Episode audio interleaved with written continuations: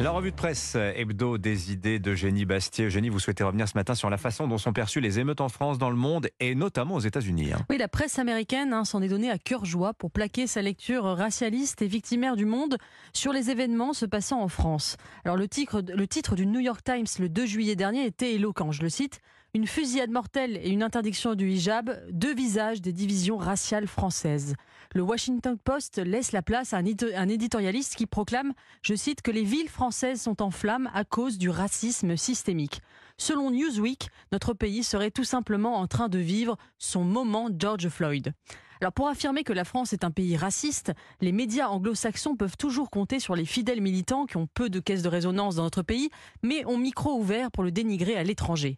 Ainsi, la chaîne anglaise Channel 4 a invité Juan Branco, l'avocat révolutionnaire qui rêve d'un coup d'État dans l'Hexagone, c'est même le titre de son dernier livre. Alors le putschiste de Saint-Germain-des-Prés affirme à propos du meurtre de Naël qu'il s'agit, je le cite, d'un crime raciste qui est lié et causé par des motifs racistes, soit directement par la personne ou de façon structurelle.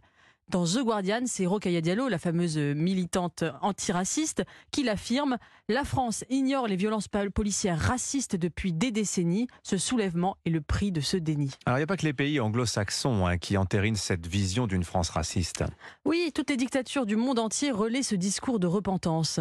Les feux du racisme incendient la France, a affirmé le quotidien algérien El Kabar. Quant à Erdogan, le président turc a tout bonnement déclaré, je le cite, que dans ces pays qui ont connu un passé colonialiste, le racisme culturel s'est malheureusement transformé en un racisme institutionnel. Alors quand le sultan ottoman emploie la rhétorique de l'intersectionnalité et des campus américains, on commence à comprendre qui est l'idiot utile de qui. J'aimerais d'ailleurs savoir ce qu'en pense le monde, qui avait accusé les anti-woke de parler comme Poutine. Que disent-ils des woke qui parlent comme Erdogan? Ben, on attend de savoir, ce discours a-t-il un écho en France d'ailleurs, Eugénie Alors s'il n'y avait que la presse américaine ou les dictatures pour affirmer que la France est un pays raciste, ça irait encore. Mais laissez-moi vous donner un exemple qui montre que ce n'est pas le cas. Figurez-vous qu'il existe depuis plusieurs années en Seine-Saint-Denis un lycée appelé le lycée Angela Davis. Cette figure des droits civiques américains, toujours vivante, engagée dans le boycott d'Israël, s'est prononcée publiquement contre la loi sur le voile en France et relaie la théorie du racisme systémique. Elle dit que la police française est raciste. Alors Valérie Pécresse a saisi l'occasion des émeutes pour réitérer son vœu de débaptiser ce lycée, vœu qui avait été combattu par Papendiaï en personne. Très bien, elle a raison. Sauf qu'elle a choisi pour remplacer Angela Davis le nom de Rosa Parks. Alors certes, cette figure antiraciste américaine est admirable, mais il y a déjà 42 établissements en France qui portent son nom. On se demande pourquoi la présidente LR de la région n'a pas trouvé d'autres personnages dans lesquels pourraient se retrouver des jeunes issus de l'immigration, mais qui appartiendraient aussi à l'histoire de France. Je songe à Gaston Monerville, à Joséphine Baker ou à Félix Eboué, par exemple.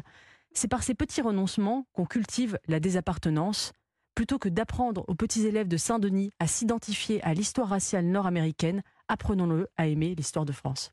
Eugénie Bastier, merci beaucoup Eugénie. Et je vous souhaite de belles vacances, vous aussi Catherine. Vous Ney. aussi, cher Dimitri. Et oui, parce que... On se retrouve à la rentrée. Ah, avec grand plaisir. Rendez-vous le 28 août.